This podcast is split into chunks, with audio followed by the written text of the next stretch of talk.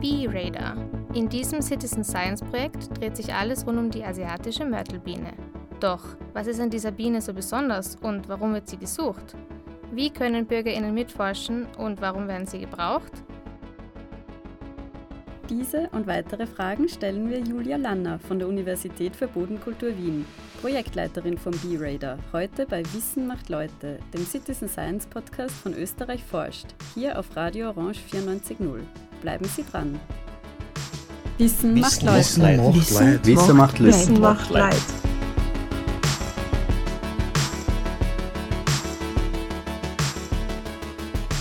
Hallo und herzlich willkommen bei Wissen macht Leute, dem Citizen Science Podcast von Österreich forscht. Hier auf Radio Orange 94.0. Österreich forscht ist die österreichische Citizen Science Plattform, die von der Universität für Bodenkultur Wien koordiniert wird. Zu Beginn möchten wir noch einmal kurz für alle neuen HörerInnen wiederholen, was man unter Citizen Science versteht. Citizen Science beschreibt die aktive Beteiligung von BürgerInnen in wissenschaftlichen Forschungsprozessen. Dies wird in unterschiedlichsten Forschungsprojekten aus einer Vielfalt an Fachrichtungen umgesetzt. Für nähere Informationen zu Citizen Science im Allgemeinen können Sie gern unsere erste Sendung nachhören, in der wir das Thema auf der Metaebene betrachtet haben. In der heutigen Sendung möchten Lisa Retschnik und ich, Alina Hauke, ein weiteres Citizen Science Projekt vorstellen, diesmal aus dem Bereich der Zoologie. Wie eingangs erwähnt, geht es heute um B-Radar, das von Julia Lanner, Doktorandin an der BOKU, geleitet wird. Wer sie ist und warum sie die asiatische Mörtelbiene mittels Citizen Science beforscht, hören Sie gleich.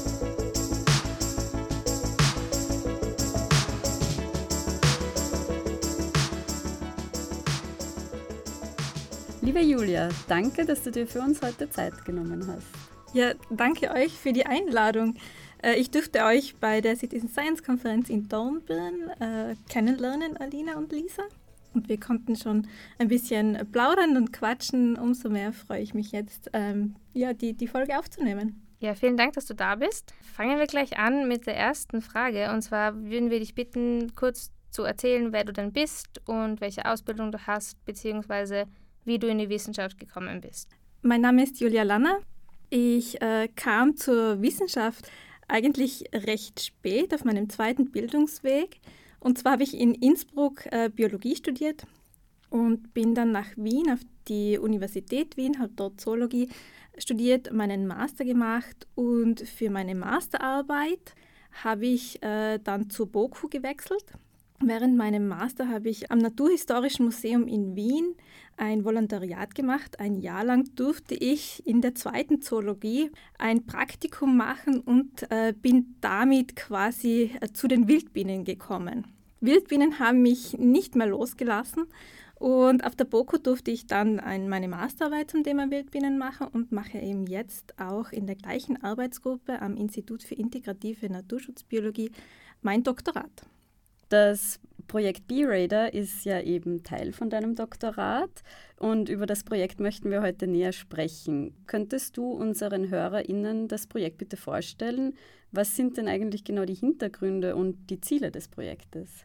Ja, sehr gern. Also die Hintergründe, da muss ich sagen, dass es vielleicht gar nicht so als äh, Citizen Science Projekt oder auch als mein Doktoratsprojekt geplant war. Und zwar äh, gab es 2017 die erste Meldung von einem Citizen Scientist. Das war ein Lehrer aus dem 10. Wiener Gemeindebezirk. Der hat am Institut angerufen und gemeint, er hat hier eine Riesenbiene bei seiner Nisthilfe. Und der hat uns dann Bilder geschickt und das war tatsächlich die asiatische Mörtelbiene der Fund, der hat mich dermaßen begeistert, dass ich mich in das Thema stürzte und äh, versuchte, Literatur zu, äh, zu bekommen im Internet. Ähm, allerdings war das zu jener Zeit noch sehr schwierig. Es gab fast keine Infos. Im Jahr darauf, 2018, meldete sich eine Dame aus dem Thunersee, ebenso eine Citizen Scientist. Und äh, diese beiden sind übrigens äh, immer noch aktiv bei B-Radar dabei. Und auch sie beherbergte in ihrer Nisthilfe eine asiatische Mörtelbiene. Und durch diese beiden Meldungen und durch diese engagierten äh, Beobachtenden entstand das Citizen Science Projekt und äh, damit auch mein, meine Projektarbeit. Könntest du vielleicht ähm, die asiatische Mörtelbiene kurz vorstellen? Also die asiatische Mörtelbiene, wie der Name schon sagt, kommt eben aus Asien. Eingeschleppte Arten sind ein zunehmendes Thema, in der Wissenschaft vor allem. Allerdings äh, sind eingeschleppte Wildbienen noch sehr wenig erforscht und eigentlich, ja, man weiß eben sehr, sehr wenig, äh, was, was sie für, für einen Einfluss haben auf ihre neue Umgebung. Normalerweise assoziiert man äh, Wildbienen und Bienen mit sehr positiven Leistungen, Bestäubung zum Beispiel. Was aber eine eingeschleppte Wildbiene nun äh, in dieser neuen Umgebung wirklich für Auswirkungen hat, darüber wissen wir sehr, sehr wenig. Das war die Ausgangslage und warum mich auch äh, dieses Tier so beeindruckte. Dann zum Zweiten muss ich sagen, äh, finde ich sie wunderschön. Die asiatische Mörtelbiene ist wirklich, es ist mein Lieblingstier, muss ich sagen. Also ich bin wahrscheinlich auch ein bisschen äh, ja, biased, also beeinflusst. Aber äh, ja, wenn man sie sieht, denke ich, äh, stimmen mir einige zu. Sie ist sehr groß. Die Weibchen, die können locker zweieinhalb bis drei Zentimeter haben. Sie ist schwarz, hat einen orangen Pelz am Vorderkörper und einen schwarzen Hinterkörper. Die Flügelspitzen sind verdunkelt. Und auch ganz äh, auffällig und auch markant sind das Männchen, die haben einen gelben Schnauzbart. Das heißt, die haben gelbe Haare im Gesicht, wo wirklich aussehen, als hätten sie eben eine, einen Schnurrbart. Und durch das Aussehen ist sie relativ leicht äh, zu erkennen. Also es ist eben ein großes Tier. Man hört sie auch, wenn sie angeflogen kommt. Das ist ein richtiges Summen. Aber auch für Teilnehmende bzw. Ja, Interessierte aus der Bevölkerung ist die asiatische Myrtelbiene sehr gut zu erkennen und abzugrenzen gegenüber allen anderen Bienen.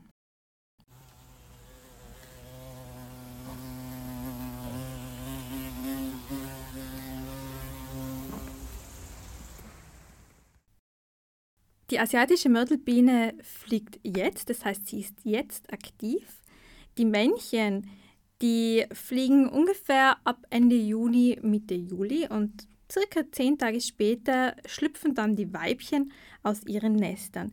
Diese beginnen dann sofort mit ihrem Nistbau und das machen sie bevorzugt bei äh, künstlichen Nisthilfen, sogenannten Bienenhotels. Denn die asiatische Mörtelbiene braucht vorgebohrte Löcher in Totholz. Und solche Bienenhotels, die zurzeit ja sehr beliebt sind, werden dann gerne von der asiatischen Mörtelbiene besiedelt. Das heißt, dort können äh, Weibchen, aber auch Männchen jetzt im Sommer von Ende Juni bis Mitte September ungefähr gut beobachtet werden. Des Weiteren braucht die asiatische Mörtelbiene wie auch alle anderen Bienen Pollen und Nektar für ihre Jungen. Sie sammelt Pollen gerne beim äh, japanischen Schnurbaum, Mönchspfeffer oder Blauregen. Nektarressourcen. Das Nektar ist quasi der Energy Drinks für die Bienen. Äh, mit Nektar bekommen sie genug Zucker, um auch fliegen zu können. Den saugt sie bei Lavendel zum Beispiel. Das heißt, die asiatische Mörtelbiene kann sehr gut im Garten, am Balkon oder in öffentlichen Parkanlagen beobachtet werden. Wir rufen die Bevölkerung auf, bitte die Augen offen zu halten und uns Beobachtungen zur asiatischen Mörtelbiene einzusenden. Eine Beobachtung braucht ein Bild oder ein Videonachweis, Fundortsangaben und auch das Datum. Weitere Details, wie wie viele Tiere äh, beobachtet wurden, ob sie bei einer Nisthilfe beobachtet wurden oder auf einer Pflanze oder seit wann, das sind Details, die wir sehr gerne in unsere Datenbank aufnehmen. B-Radar äh, ist international, also im deutschsprachigen Raum. Und wir arbeiten eng zusammen mit Kollegen und Kolleginnen aus anderen Regionen wie Serbien, Italien, Frankreich um gemeinsam europaweit die asiatische Mörtelbiene zu erforschen. Du hast jetzt schon kurz erwähnt, dass eben BürgerInnen mitmachen, indem sie Fotos oder Beobachtungen einschicken können. Wer kann denn genau mitmachen? Steht das jedem offen? Gibt es dazu vielleicht Einschulungen? Und was sind dann genau die Aufgaben der Bürger und Bürgerinnen? Bei B-Radar kann jeder und jede mitmachen. Die Teilnehmenden brauchen gewisse, äh, ein gewisses Maß an Technik, denn sie müssen in der Lage sein, Bilder bzw. Videos uns zukommen zu lassen.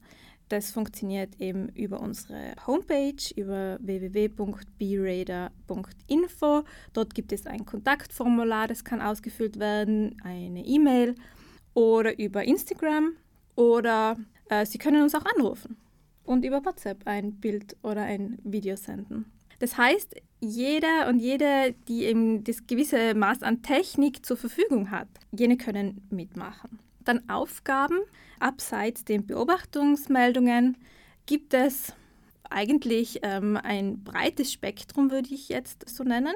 Besonders engagierte und motivierte Teilnehmende fragten wir in einer Saison, ob sie für uns Messungen durchführen äh, können und möchten.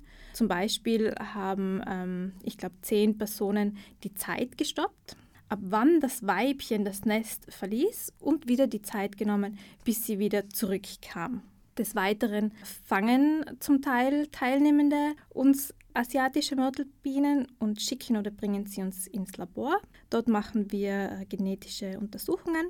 Im molekularbiologischen Labor untersuchen wir, wie europäische Populationen zusammenhängen. Das kann man sich so ähnlich vorstellen wie bei einem äh, Vaterschaftstest. Das heißt, wir legen wirklich einen, einen, wie einen Fingerprint an für jede einzelne Biene und wir versuchen herauszufinden, wie die Populationen nach Europa kamen. Äh, wir fanden schon heraus, dass sie eben mehr als einmal eingeschleppt wurden. Und nun geht es darum, wie breiten sie sich aus. Ein Citizen Scientist macht bei unserem Monitoring mit. Der bekam eine Einschulung dafür. Das äh, ist etwas intensiver. Wir haben mit äh, Citizen Scientist publiziert. Eine Citizen Scientist ist sehr äh, datenaffin, möchte ich sagen, und sehr engagiert. Und die hat uns jetzt eine Datenbank programmiert und uns so konzipiert, dass wir auch alle damit umgehen können. Jetzt hast du gerade schon von der Datenbank ähm, gesprochen. Das bringt mich zur nächsten Frage. Und zwar, du hast jetzt eh schon ein paar Punkte, die ihr beforscht im Projekt ähm, erwähnt, aber vielleicht nochmal ein bisschen konkreter. Wozu werden denn die erhobenen Daten oder die Beobachtungen verwendet von euch? Was, was macht ihr dann damit? Wir im Projekt äh, gehen mehreren Fragestellungen nach. Die erste und fundamentalste Fragestellung war, gibt es die asiatische Mörtelbiene bei uns im deutschsprachigen Raum? Diese konnten wir dank der Citizen Scientists eindeutig mit Ja beantworten. Des Weiteren äh, stellen wir uns die Frage, wie breitet sie sich aus? Wir sehen bisher noch einige geografische Lücken, wo wir sie eben noch nicht fanden. Wir fragen uns, wie kommt sie von A nach B? Klar, sie ist ein Fluginsekt, allerdings hunderte Kilometer schafft auch ein Fluginsekt nicht so leicht.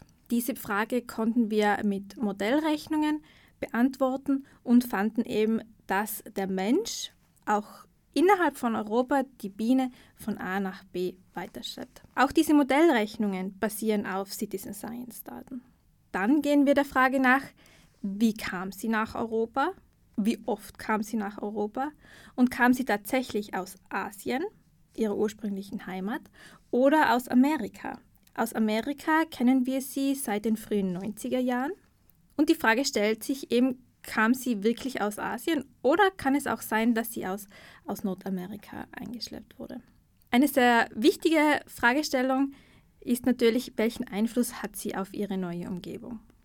Auch hier äh, spielen Citizen Scientists eine große Rolle. Es gibt eine, eine Studie aus Südfrankreich, die hat messen können, dass bei Nisthilfen, wo die asiatische Mörtelbiene vorkommt, es signifikant weniger heimische Mauerbienen gab. Allerdings konnte diese Studie nicht erklären, warum das der Fall war. Sie konnte nur diese negative Korrelation feststellen, dass, wo Mörtelbienen sind, bei dieser Nisthilfe auch weniger Mauerbienen sind. Unsere Citizen Scientists sendeten uns Beobachtungen ein, wo sie beobachteten, dass speziell Weibchen Nester anderer Wildbienen evakuierten. Das heißt, sie zogen wirklich die Puppen und Larven von bereits besetzten Nestern anderer Wildbienen raus, um sie dann selber zu gebrauchen. Diese Beobachtungen waren sicherlich eine ganz wichtige, hilfreiche Erklärung, wie diese negative Korrelation bei den äh, Nisthilfen in Südfrankreich zustande kam. Du hast uns schon ganz kurz erzählt, wie es dazu gekommen ist, dass du dich mit den asiatischen Mörtelbienen beschäftigst. Wie ist es dazu gekommen oder wie habt ihr oder du, wie hast du beschlossen, dass ihr also auch Citizens, also Bürgerinnen, in eure Forschung mit einbeziehen wollt? Naja, dadurch, äh, dass die zwei ersten Meldungen von äh, Citizen Scientists kamen, lag es wie auf der Hand, dass wir die Bevölkerung mit einbeziehen müssen. Wir können niemals eine so große Fläche wie den deutschsprachigen Raum abdecken. Das ist nicht möglich. Allerdings, durch die Mithilfe der Bevölkerung können wir das schaffen und das auch sehr erfolgreich, wie wir äh, in den letzten Jahren ja, beobachteten. Du hast schon ein bisschen erzählt, was für Vorteile die aktive Einbindung von ähm, den BürgerInnen hat in deinem Projekt. Aber wie erlebst du eigentlich die Zusammenarbeit mit den Citizens? Ja, danke für die, für die Frage der Citizen Science Aspekt in meiner Forschung, ich erlebe den als sehr wertvoll. B-Radar grenzt sich wahrscheinlich äh, von den vorherigen Projekten von dem Podcast, die dort vorgestellt wurden, ab, wie naturbeobachtungen.at oder Wettermelden, in denen das B-Radar ein relativ kleines Projekt ist. Meine Teilnehmenden, das sind um die, ja, um die 300 Menschen. Das heißt, B-Radar ist eine relativ kleine Community, eine kleine Gemeinschaft. Und dadurch, dass es aber so eine kleine Gruppe Interessierte ist, kenne ich von, ich möchte sagen, fast allen oder den meisten, kenne ich äh, den Namen, ich kann meistens auch den Fundort zuordnen, vielleicht auch etwas Besonderes äh, wie eine Geschichte. Jeder Teilnehmende, der eine Meldung äh, uns schickt, der bekommt von mir eine personalisierte Antwort, also ein Feedback. Ich schreibe dem persönlich zurück, ah, danke, das war die asiatische Mörtelbiene oder nein, das war eine andere Biene, das zeigt eine Honigbiene. Und durch den persönlichen Austausch, das macht B-Radar sicher äh, speziell und ich denke, wir alle äh, spüren so ein bisschen das Gemeinschaftsgefühl und die Begeisterung äh, für Bienen, für die asiatische Mörtelbiene ist, ist ansteckend. Du hast jetzt kurz erwähnt, dass du im Austausch bist mit allen Teilnehmenden, mit allen Citizen Scientists, die eben eine Meldung einschicken. Gibt es denn dann auch zwischen den Teilnehmenden einen Austausch? Gibt es da vielleicht Treffen oder eine Plattform, wo sie sich austauschen können? Ja, tatsächlich gibt es äh, mehrere Beispiele, wo sich Teilnehmende zusammengetan haben ohne mein Mitwirken. Ich habe lediglich versucht, die Kontaktdaten äh, jeweils datenschutzkonform den jeweiligen Teilnehmern zur Verfügung zu stellen. Das heißt, es gibt kleine Communities in, in der Gemeinschaft von B-Radar, die sich zusammen auf die Suche nach der asiatischen Mörtelbiene machen. Zwei Teilnehmende haben letztes Jahr für eine Regionalzeitung einen Aufruf geschrieben, das heißt einen kleinen Artikel verfasst das ist ganz schön zu beobachten, wie auch innerhalb des Projektes hier äh, ein, ein Kennenlernen stattfindet. Welche Vorteile haben denn die Citizens, die bei B-Radar mitmachen? Du hast ja schon über die Vorteile für die Forschung gesprochen, aber vielleicht mal andersherum auch. Genau, zum einen denke ich, genießen wir äh, das Gefühl, Teil einer Gemeinschaft zu sein, Teil einer Gemeinschaft, die die gleichen Interessen haben und vielleicht auch Leidenschaft für die Natur haben. Ich denke, das kann als Vorteil äh, verzeichnet werden. Und dadurch, dass es persönliches Feedback gibt auf jede Meldung und es bleibt meistens nicht bei diesem Feedback, ich bekomme Fragen. Äh, ja, was, was kann ich für einen Tipp geben für, für ein Buch oder wie kann ich welche Pflanze gut setzen in meinem Garten, wie kann ich Wildbienen fördern und so weiter. Dadurch, denke ich, äh, entsteht auch ein gewisser Lerneffekt. Es gibt monatlich einen Newsletter, wo ich immer versuche, äh, Neuigkeiten vom Projekt mitzuteilen, aber auch Wissenschaft im Generellen sehr transparent zu halten. Einzelne Schritte, wie kommt es von der Datenaufnahme bis zu einer Publikation. Also die Projektarbeit versuche ich möglichst transparent zu gestalten, sodass die Bevölkerung auch einen Einblick hat in die wissenschaftliche Tätigkeit. Wir versuchen, wenn möglich, immer Open Access zu publizieren. Das heißt, äh, unsere Arbeiten, unsere wissenschaftlichen Arbeiten frei zur Verfügung zu stellen. Also ich kann ein Beispiel erzählen, eine kurze Anekdote. Eine Teilnehmerin ähm, höheren Alters nimmt schon seit einigen Jahren teil und meldet uns immer sehr fleißig ihre Beobachtungen. Und wir haben zusammen mit ihr ein deutsches Abstract, also eine Kurzzusammenfassung geschrieben für die Citizen Science Konferenz, die eben vor kurzem in Dornbirn stattfand. Sie hat unseren Text recht streng Korrektur gelesen, wofür wir sehr, sehr dankbar waren. Und sie hat uns dann die Rückmeldung gegeben, es freut sie sehr, sie fühlt sich wertgeschätzt. Durch ihre Teilnahme am Projekt fühlt sie, dass sie einen, einen Wert für die Wissenschaft hat.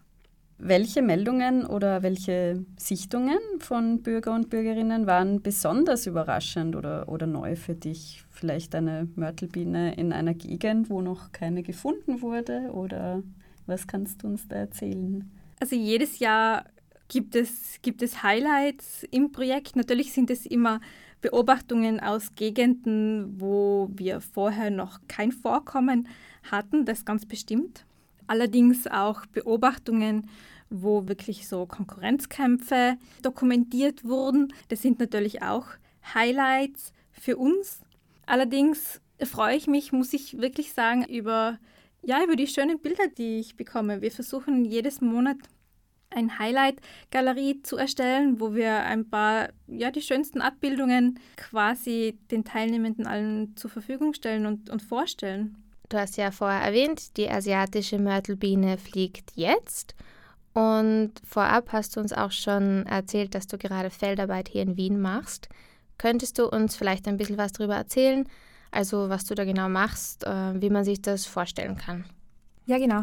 Äh, jetzt ist Hochsommer und die asiatische Mörtelbiene fliegt eben hauptsächlich von Juli bis August.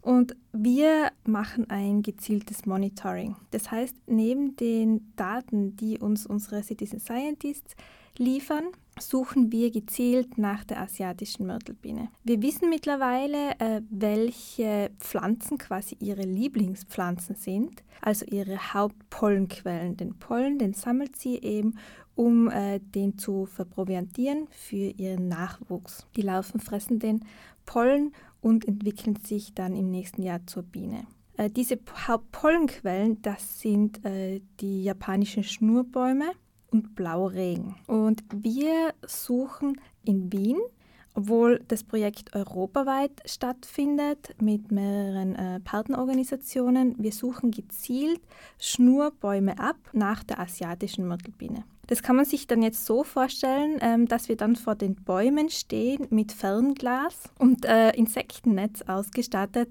und starren da dann äh, ja jeweils mehrere Minuten lang in die Bäume rein und äh, ja schauen uns dann an, fliegt die asiatische Mörtelbiene, ja oder nein, welche anderen Bienenarten können wir sehen. Das sind ganz oft Holzbienen, ähm, Honigbienen und andere Bombusarten, also Hummelbienen. Ich weiß nicht, wie lange du da jetzt schon in Wien dran bist, aber gibt es da schon erste Ergebnisse oder, oder wie, wie ist so der Stand jetzt äh, bei der Feldarbeit? Wir haben gesehen, dass so eine gezielte Suche, also das gezielte Monitoring, sehr aufschlussreich ist. Citizen Science Daten, also diese Beobachtungen, das sind eben Zufallsbeobachtungen. Wir suchen gezielt nach den Bienen und können auch sagen, hier ist sie oder hier ist sie vermutlich nicht. Ganz ausschließen kann man eine Abwesenheit nie. Damit haben wir schon gesehen, dass zum Beispiel in Wien äh, sie eigentlich, in, also in jedem Bezirk haben wir Vorkommen. Die Beobachtungen unterscheiden sich auch dahingehend, dass wir eben viel äh, Daten zu den Futterquellen und zu den Futterpflanzen sammeln. Hingegen unsere Citizen Science Daten, die liefern uns viel mehr Beobachtungen, wo die Biene ihre Nester hat. Ich habe auf Instagram gesehen, dass du unlängst geteilt hast, dass ihr in dem Garten wart von dem Citizen Scientist, der, glaube ich, die erste Meldung aus dem 10. Wiener Gemeindebezirk ähm, gemacht hat. Und ihr wart eben dort. Ich wollte dich fragen, was habt ihr denn dann dort bei dem im Garten gemacht? Ja, genau. Äh, wir kommen eigentlich seit 2017 jedes Jahr in diesen Garten. In dem Garten haben wir etwas Spezielles gemacht und zwar haben wir ein Experiment durchgeführt. Das läuft jetzt auch schon mehrere Jahre, wo wir herausfinden wollen, wie weit entfernen sich äh, die Weibchen äh, zu ihren Futterpflanzen. Also wie weit können sie fliegen, um die nächste Futterquelle zu erreichen. Das ist eine Frage. Und die zweite Frage ist, wie weit äh, kommen sie zu ihrem Nestretour? Dafür haben wir jede einzelne Biene, die wir dort im Garten finden konnten, markiert. Die haben dann alle einen, einen Farbcode bekommen. Ich glaube, das hast du auf Instagram gesehen, so eine rot-weiß markierte äh, Biene. Das war unsere österreichische Biene. Es gab auch italienische und französische, also alles Mögliche. Genau, und wir haben die markiert und dann in mehreren Kilometerschritten haben wir sie einerseits ausgelassen und die Zeit genommen, wie schnell sie wieder Retour findet. Und wir haben die umliegenden äh, japanischen Schnurbäume auch abgesucht nach äh, unseren markierten Bienen, um zu sehen, okay, das ist ungefähr der Radius, in, in dem sie sich bewegen, in dem sie Pollen sammeln. Ja, sehr interessant. Und ich wollte dann auch noch gerne wissen, wie lange dauert denn so eine Feldarbeit und ähm, machst du die dann an unterschiedlichen Standorten? Du hast ja vorher auch gesagt, das Projekt ist europaweit. Wie oft machst du das eigentlich oder wo machst du das?